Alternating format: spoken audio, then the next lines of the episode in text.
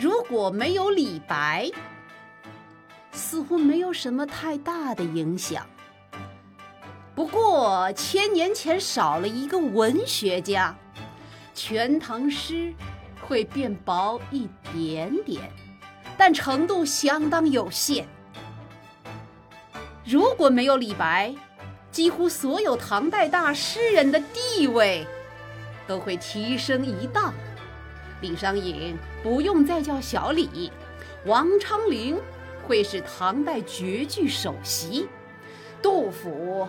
会成为最伟大的诗人，没有之一。如果没有李白，我们应该会少背很多唐诗，少用很多成语。说童年，没有青梅竹马。说爱情没有刻骨铭心，说享受没有天伦之乐，说豪气没有一掷千金。浮生若梦，扬眉吐气，仙风道骨，这些词都不存在。皮肤撼树，妙笔生花，惊天动地，也都不见了踪迹。如果没有李白，我们的生活应该会失去不少鼓励。犯了难，说不了长风破浪会有时；想辞职，说不了我辈岂是蓬蒿人；处逆境，说不了天生我材必有用；赔了钱，说不了千金散尽还复来。更不要说大鹏一日同风起，扶摇直上九万里。安能摧眉折腰事权贵，使我不得开心颜。如果没有李白，我们熟知的神州大地也会模糊起来。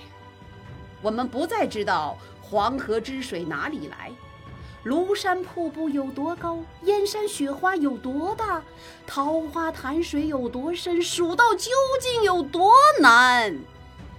白帝城、黄鹤楼、洞庭湖的名气都要略降一格，黄山、天台山、峨眉山的风景也会失色几许。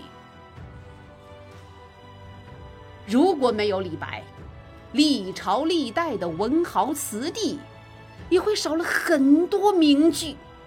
没有举杯邀明月，苏东坡未必会有把酒问青天。没有请君试问东流水，李后主不会让一江春水向东流。没有事了拂衣去，深藏身与名。